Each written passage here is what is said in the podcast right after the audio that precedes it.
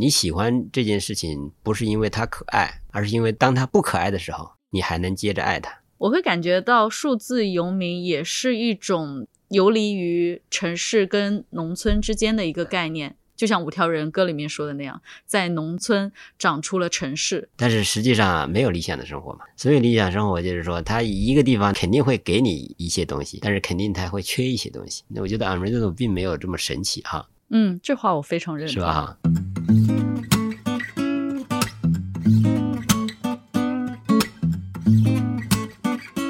非常电台，非常有趣。Hello，大家好，这里是 The Unreasonable 非常电台。我们用声音记录打破常规、创造社会进步的非常之人。我是主持 Dora，我是阿斌。现在我们正在阿斌他曾经走出自己事业第一步的一个房子里面，还蛮具有纪念意义的一个。场所，他们最近也是在筹备自己新家装修的 非常恼人的一些事宜，但是也是非常期待的一个新的开篇。熟悉我们的朋友应该也知道，我们其实一直有在拍摄一些纪录片。用纪录片的方式来记录创造社会进步的一些人的故事。那么之前我们跟阿斌结缘，也是因为我们在二零一五年的时候一起做一个纪录片系列。当时阿斌正好是处于一个身份转变的一个过程，做了十多年的广告，然后慢慢的转化到自己去做一些自己真正想做的事情，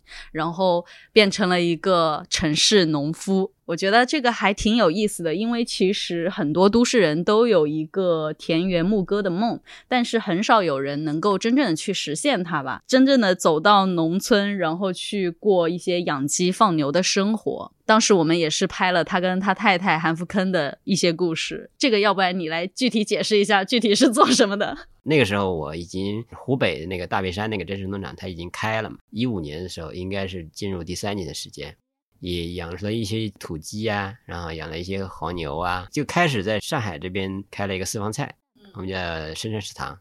也就是说让上海的人、上海的朋友们能吃到我们大别山真实农场的一些好的食材。那个时候，韩福坑就是我老婆嘛，还在做那个她的自己的一些小设计，主要是服装设计和一些小的一些首饰类的设计。她把这个叫做吃好穿好，嗯。所以叫做深山食堂，吃好穿好啊，这个两个联合品牌的所在地啊，这就是我们现在在聊天的这个地方，非常的具有历史价值。现在回头看的话，是是是，因为你们其实也是当时在做这个，然后后来把它变成了自己的一个居住空间嘛。对，星期六、星期天各那个招待一桌客人嘛，然后当时大家就自己在这给大家烧菜呀，或者请朋友过来给大家烧菜，用我们农场的食材。来给大家烧菜吃，还是颇受欢迎的，还是挺不错的。嗯，这里经常是欢声笑语啊，那个厨房，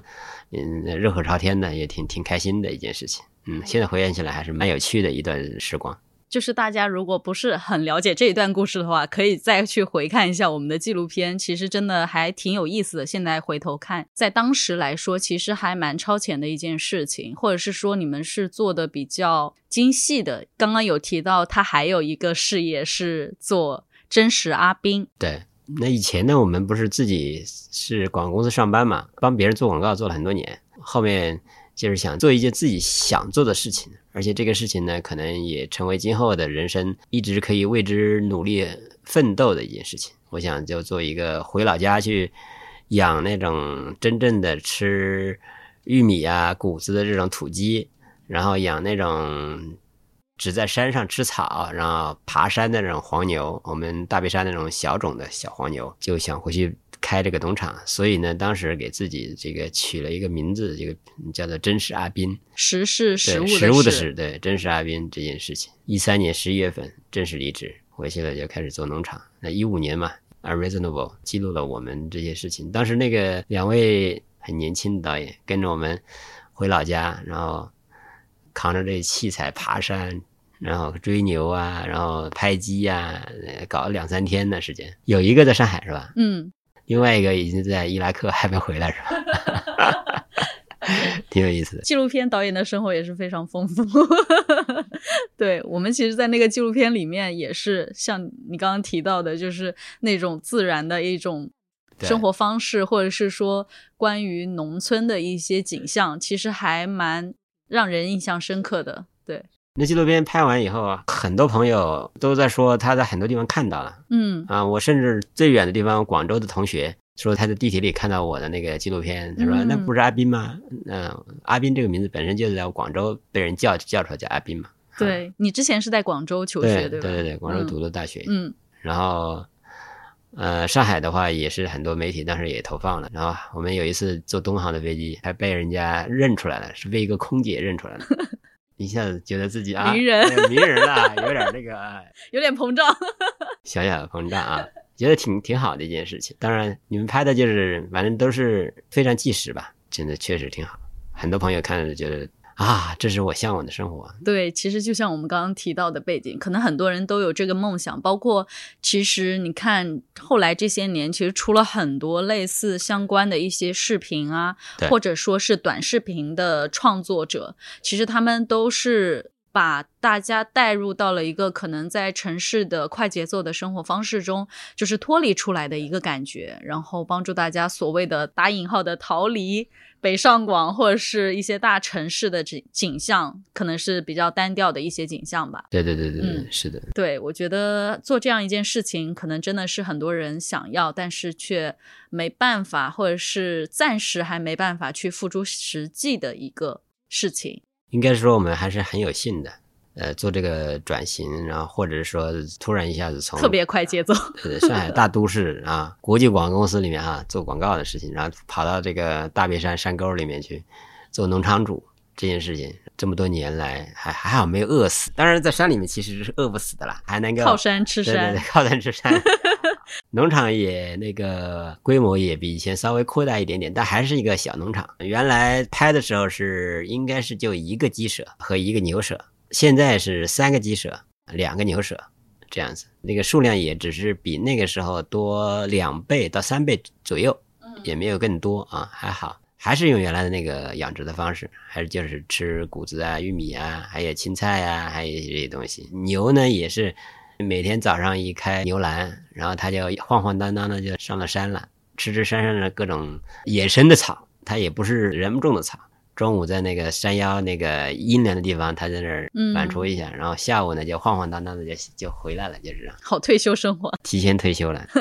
所以现在觉得还是挺值的，这十年来。就你们比较特殊的地方是在于，可能像类似于李子柒他们那样子，他们是一直待在自己的家乡那边，然后去做一些事情。但是你其实是一直往返在城市与农村之间的一个跨越者。呃，因为有个叫韩福坑的女人，就是那个视频里面的那位，是吧？那么回看起来，她现在变年轻了，我现在变老了，皱纹比以前多了。因为家在上海嘛，所谓的城市人的标签啊，有房有车有老婆啊，这些标签都在上海贴在我身上的。回去以后，我就变成了一个农场主啊，一个农夫呀，然后还是很喜欢这种钟摆式的生活。那回上海呢，基本上也不太逛街啊，也不太做什么，但是偶尔会会朋友呀，然后这个还是需要打理一下上海这边的一些事情。上海这边有个库房嘛，更多的还是喜欢待在山里和自然的环境中。当初被城市生活蹂躏到一个觉得自己已经身心俱疲的时候，希望重新的去大自然的这种去生活呀，比如说你自己的家乡里面，要么去安吉，或者说甚至是大理或者什么样这些地方，理想的生活，对，但是实际上没有理想的生活嘛。所以理想生活就是说，它一个地方它肯定会给你一些东西，但是肯定它会缺一些东西。所以我就自己感触比较深，见证我们这种钟摆生活是一个比较理想的状态。既要又要了。对，也确实是太贪心了，我发现我自己，而且是很不好意思的说，是真的实现了这件事情。回老家有了理由，回上海也有理由了。纪录片拍完以后，那个时候我们主要还是做我们自己农场的食材，然后后面呢，就一六一七年，特别是一七年以后，有些朋友就说：“阿斌，你这个能不能卖卖我们农场的一些，比如说蓝莓呀、番茄呀这些东西，我们也种的很好啊，过来看一看啊。”或者说本身就是以前的老朋友，也是农人圈里的朋友，然后我们就开始慢慢的卖，也分享给这些东西给我们自己的客人和朋友们。大家吃了以后也非常认可，觉得阿斌选的挺好的。你今天晚上是不是吃了一大桌子的菜？我给你数数有啥哈？好，一个是我们的那个桃太郎番茄啊，特别好吃，一炒炒出来都是汁儿。然后呢，用我们的土鸡蛋一炒，那是盖了帽了。然后中间那个脆藕是吧？嗯是我们湖北的洪湖一个农场做的脆藕。然后还有有机芦笋，然后那个还有一条那个黄鱼，是不是？嗯反正就是还挺多好吃的哈。嗯，还有我们的童子鸡，呃，一个手撕鸡，这一桌菜都是我们自己农场和我们朋友农场的东西。对我今天呃做这一期特别高兴，因为还能 专门来他们家蹭一顿饭，然后我觉得也是真实的体验到了他的一些就真材实料的一些感觉，就是西红柿是有西红柿味道的，然后芦笋是有芦笋味道的，藕是有藕的味道的。很幸福。你觉得自己对于食材的这种真实口感的追求，你觉得是从哪里来的呢？应该就是从打小生活在这种以前的大别山那个自然环境中吧。那这种环境，你可能没有离开这个山里面的话，你可能不知道你是这个口味偏好的东西。你离开以后，你长期的在城里待着，比如说我们之前是广州求学呀、后面又来上海这边上班呐、这么多年。那其实刚出来的时候没有特别的感觉，因为那时候人也年轻嘛，因为关注点不在这个上面，关注点可能在想着怎么样的是那个是吧，升职加薪啊，作为一个社畜，然后怎么样的活得稍微这个光彩一点的东西。然后呢，在这个过程中的话，你只是偶尔会想想，哇，这个鸡蛋一点味道没有，这个鸡汤哪里可以买到一只好的老母鸡这东西，然后在回老家的时候会吃到那个啊那碗我老妈下的那个鸡汤面。我们的那个纪录片里面，当时有一个非常感人的这个，或者是看着就我现在想起来都很流口水的这个鸡汤面嘛，就偶尔会感觉到这一些，然后后面越来越就是说，随着那个时候的年纪比较大，越来越大，是吧？我是七六年生的嘛，往后的话，你可能就是开始觉得这个东西才是你觉得很幸福的一个点，食材是很幸福的点。我们其实每天晚上吃东西的时候，都会有这种感觉。就是每天的这种这种幸福感，对吧？嗯韩福根同学都说，他每天回家吃饭的时候都是他最开心的时候。就其实就很简单，一个番茄炒蛋。这段时间就是很固定，什么鸡汤啊、牛肉炖的罗宋汤或者红烧牛肉这些东西就是交叉着来一下，也就是两菜一汤啊。但是他吃的很开心，吃的很饱很饱的。很难得的在城市里面过上了非常应季的生活。对对对，特别是上海那个疫情的事情，我们封了三个月、两三个月的时候，吃那些东西吃的真的是，然后后面农场东西，后来六月份来的时候，然后觉得确实一下子感觉到饭桌上又好了，嗯，又恢复了正常了。刚刚聊到疫情嘛，其实我知道你是本身就是湖北人嘛，对对然后当时第一波疫情的时候，其实也是武汉受到的冲击，所以算是最大的。对对，然后当时你们有做一些关于公益或者是其他的一些尝试是吗？是二零二零年那个疫情的时候，正好是过年嘛，我们也没回去，我们在杭州岳父家过的年。那到时候就武汉就开始封城啦、我们所在的大别山那个地方也是个重灾区嘛，当时湖北全境就封住了，县里面东西就不可能出来了，就是没办法，就是我们农场的鸡呀、然后蛋呐、这些东西啊，还不说运出湖北啊，运到上海来，这让大家吃到哈、就是简简单单运出这个山都运不出来，因为它村和村之间路都断了，都挖断了。当时还没想到自己这个鸡蛋的一个事情，其实就会为自己的家乡担心嘛，就是在网上这个做一个募捐活动，然后自己呢出点钱，然后也让自己的客人倡导一下，然后客人也非常好，然后都是慷慨解囊，就是凑了二十多万吧，我们就抓紧那几天就买一些防护服啊、口罩啊，还有一些护目镜呐、等等一些防疫物资，就赶紧寄回去嘛。把这事情刚忙完的时候，然后发现有这个鸡，它母鸡要生蛋呢，生蛋的话就看到家里已经就有一些鸡蛋了，也运不出来嘛。运不出来的话，当时就想就捐给那个我们那个县里面那个医院嘛，嗯，医院的那个医护医护人员，还有当时因为疫情的住院的一些人嘛，让他们吃补补补身体也挺好的啊。这个想法以后，正好这个事情就被我们这个北京的一个播客《大内密谈》他们知道这个事情了，然后他们就联系我们，然后就是说他们也想为这个湖北疫情做点事情。然后他说：“你们农场本身这个实际困难，要不然这样呢，就是他们自己有一些那个他们线上的小店嘛，小店里面他说我们把那个店里面的啤酒啊什么东西的也卖一卖，卖出来钱呢用来以成本价来采购你们农场的这个鸡蛋，然后您帮我把这个鸡蛋送到你们县里的几个那个定点的这个抗疫的一个医院嘛，嗯医护人员是什么？这件事情的话，就是一个是为疫情做了一些事情，第二件事情就是说不至于往我们农场就是说一直是这么亏下去的。你会感觉到就是说你做一件事情，当然你不求回报的时候，也莫名其妙的，或者是说也得到了别人的一些回馈，帮我们也度过了一个难关。当时，嗯，你看今年上海的这个疫情其实也是来势汹汹的嘛。对，我记得你在六月初的时候有在朋友圈里面发过一篇大长文，然后来聊自己在这两个月的一些感受。啊，然后其实中间也有谈到的一些困惑，包括嗯自己正在做的一些努力。我不知道，因为我中间发了好几次，这是关于自己的一些感受的东西，还是从食材本身来谈这个问题吧。因为民以食为天嘛，当整个城市都停摆的时候，原来它的一个食品的这个供应的方式是多种多样的，你可以去菜场买，你也可以去一些那个大的商超啊，或者是说这些地方买。你也可以在网上采购一些小农场的一些东西，这些已经大家已经很熟悉了，就各种渠道都可以。但是这个疫情的一个管控，一下子把所有的通路堵了个百分之九十九。那么前几天的时候，大家都很惊慌失措，抢货囤货嘛。那同时，它又打乱了很多人原来的生活节奏。比如说，原来就是我们的客户的话，他们基本上以我们农场的食材，或者是我们店里面的一些朋友农场的一些食材。以安心呐、一些绿色种植啊，或者这种方式为主，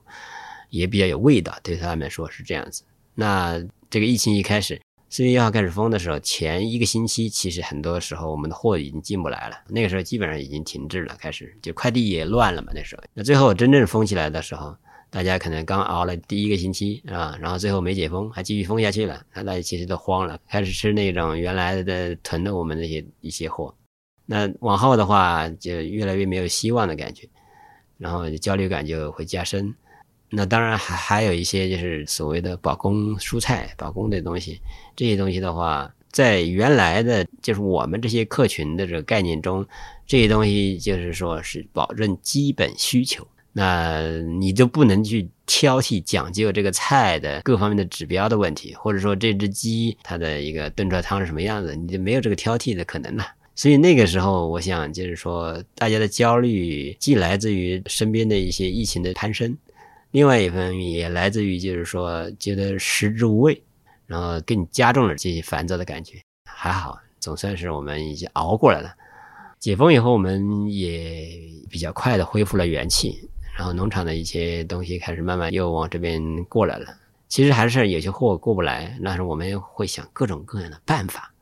然后对，通过一些通行证呐、对，送到上海来，已经恢复了这个正常的配送。你觉得在二零二零年那段时间，跟现在二零二二年这段时间所经历到的事情，度过的难关是一样的吗？或者说方式找到路的方式是有什么突破吗？真实阿斌，他很多都是因为需要原产地的一些新鲜的一些食材嘛，是它，其实是很靠运输的。对对对，那真的疫情对这个方面影响，其实我们在这一次上海感受到最明显的一点。然后你会觉得在这一次之后会有一些什么样的思考吗？这个问题啊，问深了，问的很好，问的很好，我觉得是很好的。实际上，二零二零年的时候，那个湖北，就像我们老家家乡的这种这场疫情，相当于是一个起点吧。首先，我是感觉到，就是说，从对心灵的震撼角度来说的话，那肯定是武汉疫情的震撼是非常大的，因为那个时候的病情是一个以 SARS 为标准的一个东西，大家觉得这个可能病死率非常高，它不只是传说了。无论是传说，还是你身边的一些做医护的朋友啊，或者是你身边的这些村民呐、或者是你的武汉的一些朋友从武汉城逃难似的逃回老家，这种情况下，那就是典型的一场瘟疫的一个状态了。大家都很担心这件事情。但是那个时候呢，就是说我们农场得益于这个一些朋友的一些帮助，所以就是说食材是没有真正的售卖，但是大内密谈用成本价把我们的东西鸡蛋买了，然后捐给那个好吧医务人员嘛，啊这件事情，所以就相当于是救了我们一把。因为我们的客户大部分都在上海，但是上海呢，正常的话，它的快递还是可以运进来的，它只是湖北的快递不能进来。然后，但是其他的东西，我们原来的合作的农场的一些食材，或者是上海的，我们今天吃那个番茄，它其实是上海的农场的呀。啊，还有一些东西，他们并没有受到太多的影响。所以当时的话，我们农场的正是阿斌这个品牌吧，它的销售啊，各方面的话呢，就是还是正常的。只是农场的那几个月的时间，它的没有办法销售。但是农场外的食材，大家对它的消费这个消费力还是蛮大的。所以我的个人感觉到是，二零二零年其实是疫情开始的一年，但是对食材吃的这本身来说。它的影响并不太大，但是对餐饮的实体影响特别大，但是对电商品牌的影响反而是一个可以说是利好的一年。那我们也算是当时的这个疫情后面一解封，我们整个的业绩都还不错啊，这块东西，因为大家都很需要，而且购买的这个快递渠道上是没有限制的。但是二零二二年的这次的上海疫情就完全不一样，因为上海是我们的百分之九十的市场，那这样的话。一个，我们的农场东西是进不来了。第二件事情是，其他的我们真实阿斌的这个平台上的朋友农场的食食材也进不来上海，所以这个整个的我这个客户群就是一个静默状态了。他无法买到你的食材，相当于是四月份吧，啊，五月份整两个月基基本就是停滞状态了。啊，这个损失还是蛮大的。即使是说六月份后来慢慢解封了以后，但是恢复起来还是慢。完全没有二零二零年的时候那样的态势，嗯，现在的状况。那我记得你们之前也有提到，就是最近有在做品牌的一些升级嘛？对对对对对。目前现在是一个什么样的状态？就关于品牌上面来说，我是一个没有太多野心的人。那我们离开广告公司，或者是说不做这个以前什么创意总监这件事情的话，其实一个比较大的原因是觉得自己。忙忙碌碌的为一件事情做，后来其实找不到意义的时候是最烦的一件事情。我不怕忙碌，但是如果说这个事情再重复自己的话，话就没有意义了。所以我就想自己的品牌，第一件事情就是说，如果把它当成一个以前的这个梦想实现的话，我觉得我基本已经实现了这个梦想。那如果是说没有一些新的一些东西进去的话，或者我个人吧啊，就会觉得。觉得有点对不起自己当年的那个出发的那个状态了，那所以现在已经第十年了嘛。第一，把品牌本身的一些事情再进行一个优化，一些 VI 的一些系统啊，这些东西，我们请了一个厦门的一个朋友啊，帮我们在做整体的升级。但是厦门的节奏是相当的感人哈，那比我还悠闲呢。不过挺好，挺好，我我们也觉得。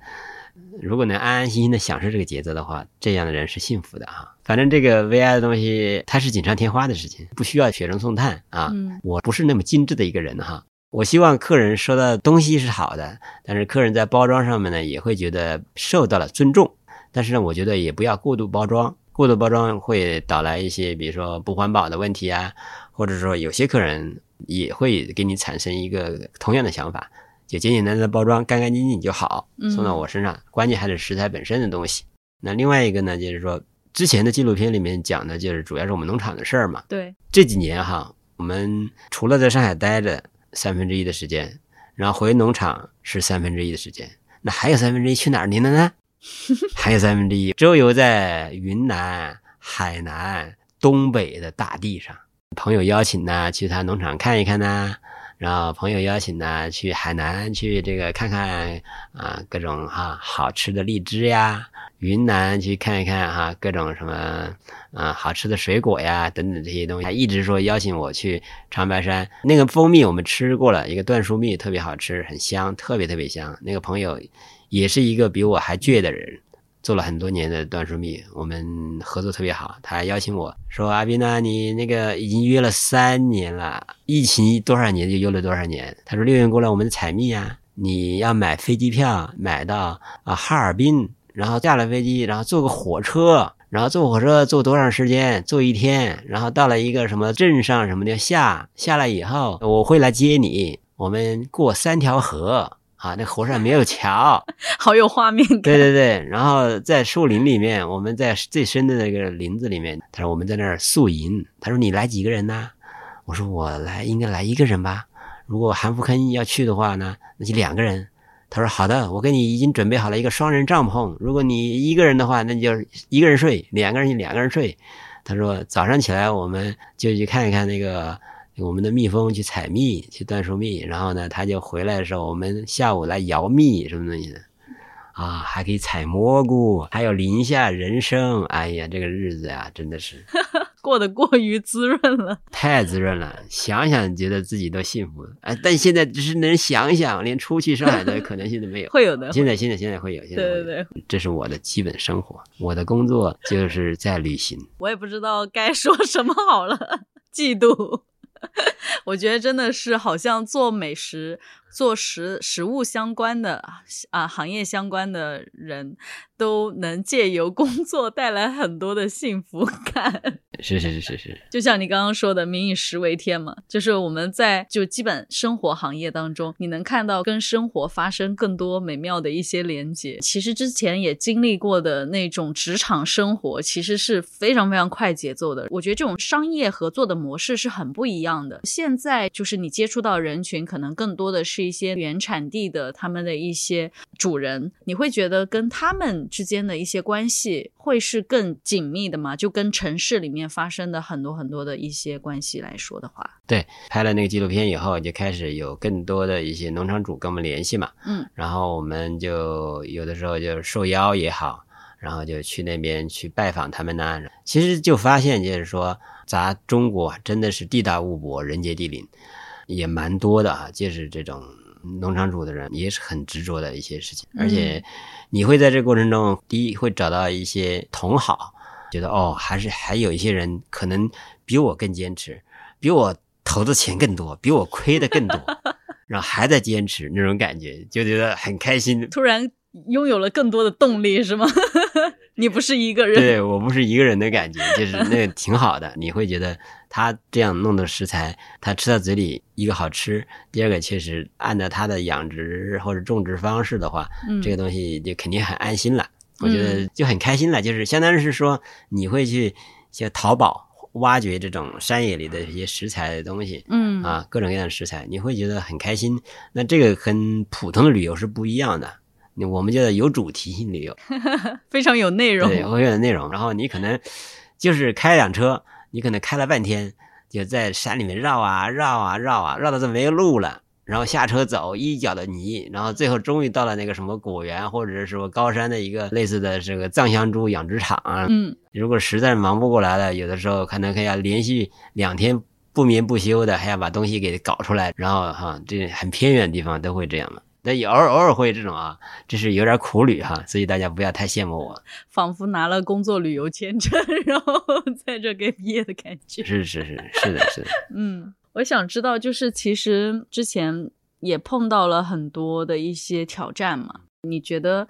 怎么样可以坚持做自己喜欢做的事情呢？比如说，在社会的发展过程当中，人对于食材或者是对于食物的一些追求是在改变的，因为它是从原产地发过来的嘛。其实按定价来说，它是比我们普通所想象的要贵的。那其实对于市场来说，其实很多人他不一定是你们，嗯，就是不一定能消费得起。对对对，必定会导致就是你的客群其实固定在某一个圈子比较小。那刚刚你也说到，你不是一个野心特别大的人，但是总会想要。为了自己更好的生活，然后去努力吧。那你会觉得在这中间受到的一些冲击，你会怎么去看待呢？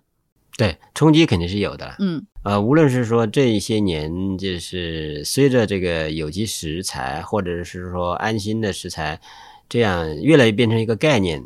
然后更多的人去投入了做这个事情，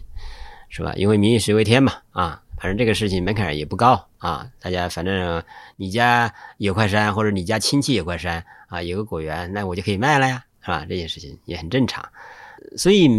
每年又会每年的新的情况。那么这几年疫情的事情也会带来更多的一些困难来去解决，但我始终是觉得，就是说，你喜欢这件事情，不是因为它可爱，而是因为当它不可爱的时候，你还能接着爱它，嗯，是不是这个问题？嗯，是吧？可爱的时候你爱它，这不叫爱；不可爱的时候你还爱它，那才真叫叫爱。你是什么时候觉得这件事情不可爱的？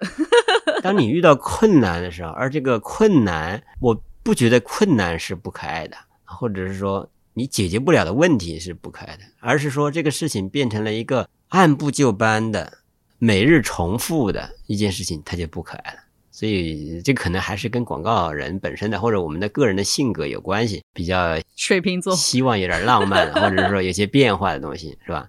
因为这样的话，你会感觉到你跟你以前的工作好像没啥区别。嗯就是这种感觉。所以呢，就是说这个市场一直在变化呢，我觉得也是一个好事情。它至少它是个活动的，就是说你身边可能感觉到有一些很多的各种各样来自各方面的压力，包括一些更大的品牌，它宣称自己是有机的超市，或者是说它打中间的擦边球，是吧？是它可能只是优化了一些以前的一些产品，把它包装的更精细、精致一点。提高了一些售价，满足了一些客群对它似有若无的一些安全的需求。做广告你也懂的哈，是吧？完全在于怎么包装嘛，是吧？那我们呢，始终还是坚持，就是说，第一件事情，低头看路啊，认真走下去；第二件事情说，不要没事儿渐渐的往旁边的这种悬崖往下看，就当它不存在。对，就当它不存在。因为这所有的喧嚣这些东西告诉你是什么？比如说现在这个市场，你这样做不行的，是吧？你要降价。因为说实话，现在这几年虽然养殖成本、种植成本都在涨，但是零售的这个价格反而在跌。就食品本身的这个涨价的幅度，可能跟你们大概的印象不一样，那是没办法的，因为。整个市场的这个竞争更饱和嘛，包括一些呃抖音平台呀、视频这些各种方面的一些平台的东西啊，还有一些大的一些资金资本进来，就会造成这个现象嘛。那会焦虑吗？有可能是的，有可能会焦虑，因为这几年本身就生意就是不好做，或者我们食材东西也会被波及到，特别像我们这种价格比较高的这种状况也会被波及到，特别这几年会有明显的停滞状态。会有些焦虑的，但是后面你想想，就是说，那你就把你要做的事情、想做的事情做好呗。那其他的事情只能交给上天来决定。尽人事听天命。对对对，尽人事听天命。我觉得还好吧，反正就是现在的想法就是说，早点把我放出去，我要出去回农场。城市这一百的停留太久，我要回去野野。回去这个天气正适合去我们农场的那个溪水里抱个西瓜。然后浸在溪水里，然后几个三五好友在那个溪水里泡个澡，澡泡完了，那个西瓜也也冰透了。这时候往石头上一摔，摔成几瓣，大家一人吃两口，嗯，差不多就可以就回家了，挺好。你觉得自己在做真实阿斌的近十年，嗯，大家对于城市与农村的一个观念有在改变吗？因为我感觉得到，就是近年很多跟自己的家乡相关的一些内容。出来了，越来越多的被大家看到了，好像大家对于农村或者是说对于田野生活、田园生活的一种向往是更加的膨胀起来了。对，但你作为一个反复在城市与农村之间跨越的一个人，你会觉得在你看来这十年里面，农村真的有改变很多吗？农村这几年改变还是蛮多的，基础建设比以前要好很多了。然后一些以前淘宝下人，现在加抖音嘛，有想法的人还是在农村也能找到一口饭吃，是没有什么问题的。嗯，还是自己在努力吧。然后城里的消费者他的选择性更多了，呃，确实就是说，呃，这次疫情呢，我我听到身边的好些客户朋友哈，都在说这个要准备找一个第二居所了。啊，有些人说要去武夷山，有些人说要去我真实农场。长租一个房子，然后自己准备在那儿盖个房子，问我多少钱可以？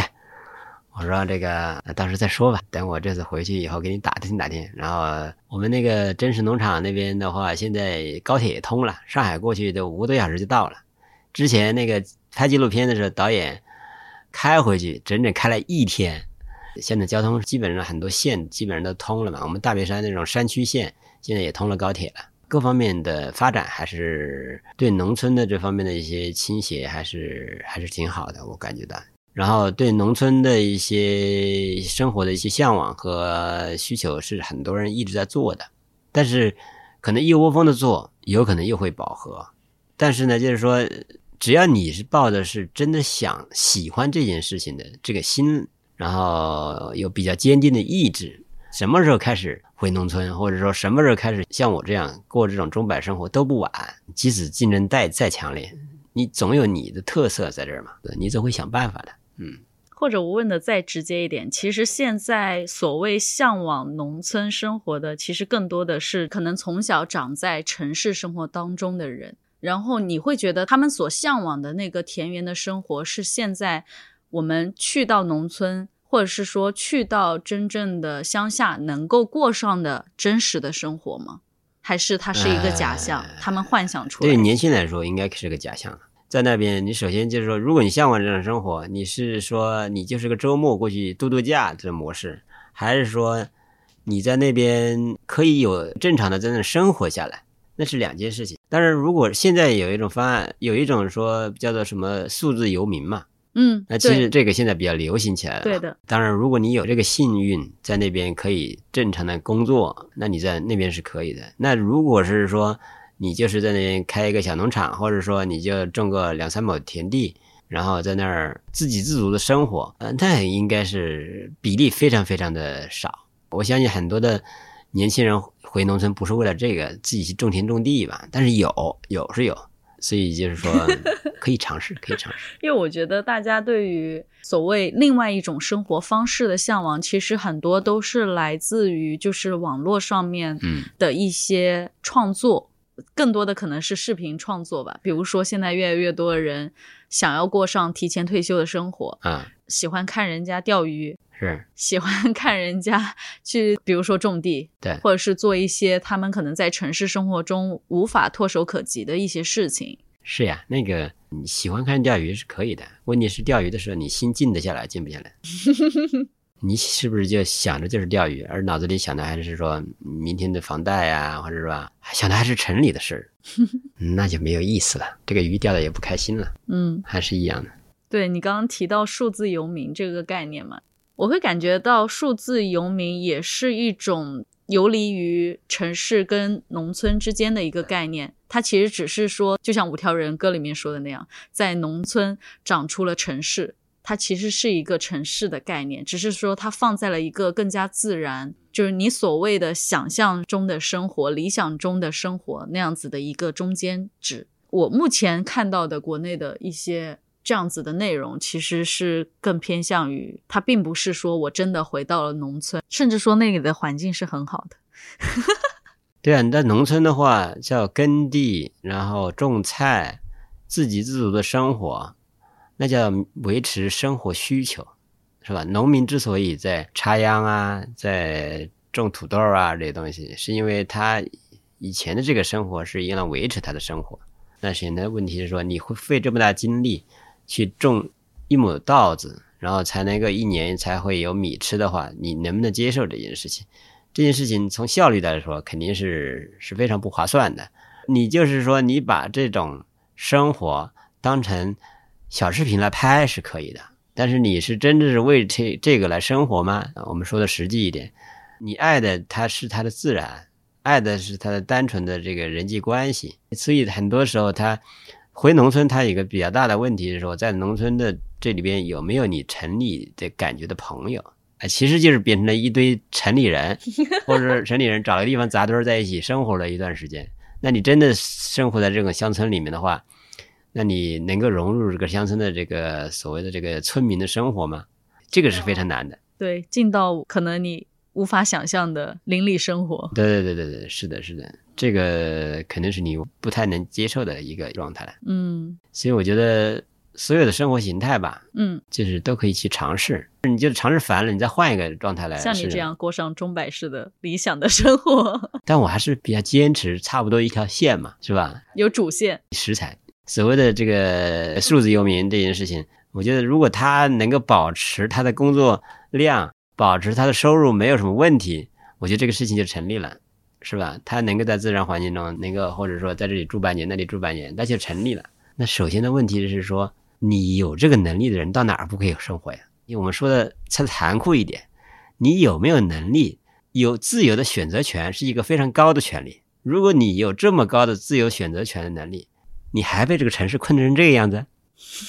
你觉得换了个地方你就会更好？这就是很现实的问题。嗯，这是当数字游民的基础条件。对呀、你数字游民，你如果你在城里面把工作已经做的这么能够让人家就是外发工作给你，在外面做，他也能放心交货，他还能给钱你发工资给你，那你不是一般的人。我说这个是有点那个残酷，但实际是这样子。不要想的这么天真，首先把自己三板斧给搞好才行，要不然的话，这个就想想就可以了。好呀，那我问最后一个问题，就是我不知道你还记不记得，你曾经在那个纪录片里面有说过，就是你觉得 unreasonable 的人，首先他是一个勇敢的人，然后他是敢于跟随自己的内心来走的。对，那你现在还这样认为吗？我觉得还是吧，应该是，至少现在这个事情对我来说，我还是喜欢这个事情的，因为这事情本身它代表的是一个，我觉得还是脚踏实地的一个符合我性格本身里面对于真的一个追求。啊，至少我十年前的慰藉方式和十年之后的这个慰藉方式并没有太多的改变，啊，不是说我随着那个时间的变化，我想着为了这个多养几只鸡，或者是时间变快一点、缩短一点的话，而做了一些违背我当时想法的一些事情。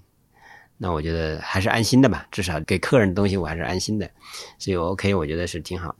至于是不是勇敢的跟随自己的内心，其实我现在的想法就是把韩福根同学带回农村，这是一个非常难的事情。因为他是一个妥妥的城市人。对啊，他当年去日本乌九岛旅行的时候，他被乌九岛的这种非常简单的生活状态，整整个岛只有一条公交线路的这种感觉，然后在海边温泉，然后什么什么大树什么的，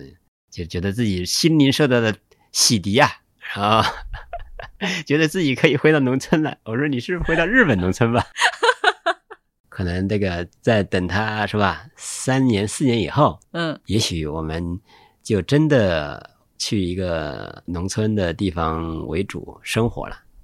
啊，也许他愿意的话，当然坐高铁嘛，啊，几个三三三五个小时就到了城市，任何一个大城市可能是一一个小时就到了，到上海这种地方可能三四个小时就到了，如果能形成这个时候，倒也可以成为我的后面的一段人生的一种方式。我现在真的是可以做数字游民了，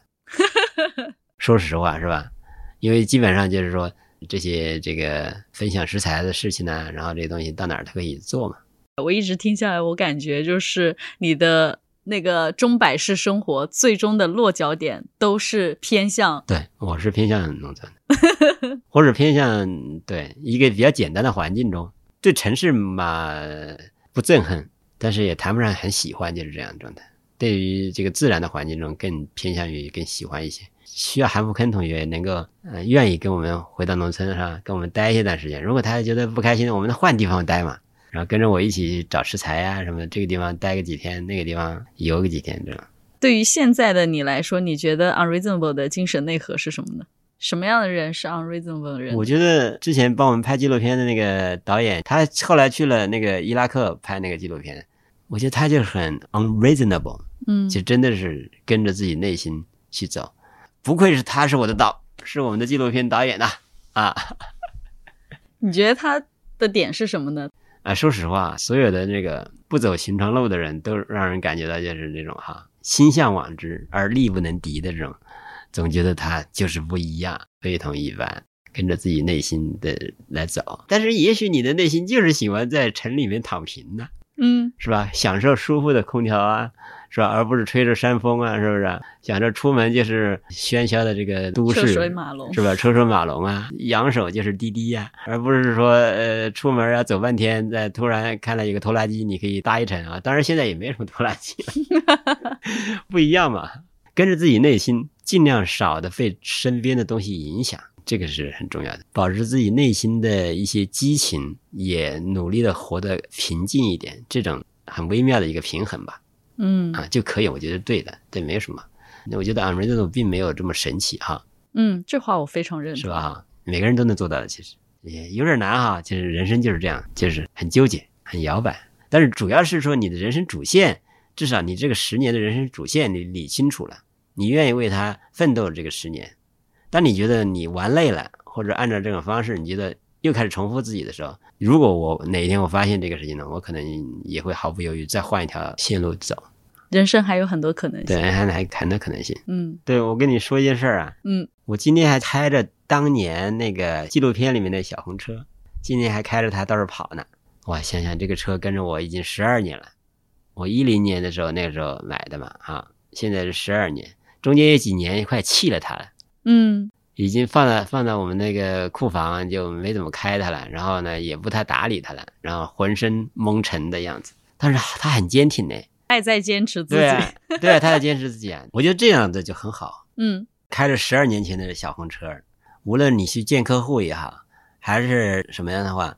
你内心中完全不担心别人怎么看你。那是不是因为经过了这么多年之后，因为你找到了自己想做的那件事情之后，你变得没有那么需要外界来给你一些安全感了？还是说外界的安？全感肯定还是需要的，嗯比如说你的客户对你的认可或者怎么样的东西，但只是说这一块的话，对自己更有信心嘛，不需要一辆特斯拉，好吧，还是一辆什么宝马、奔驰来彰显您的人生品味。你可以就是明摆的告诉世人，如果世人是这么看待你的话，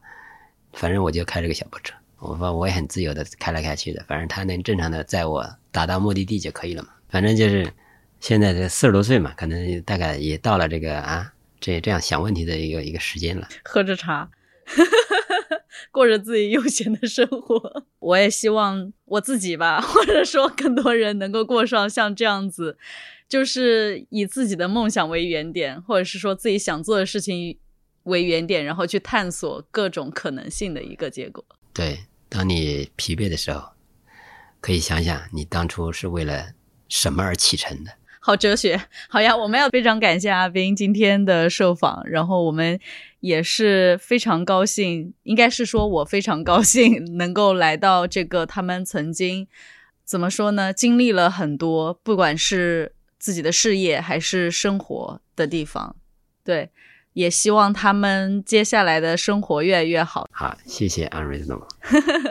好的谢，谢你们的那个片子，跟我们食材一样，特别的真诚，品质也特别的好，谢谢。好的，再次感谢阿斌 OK，嗯谢谢大家，谢谢大家，拜拜拜拜，拜拜。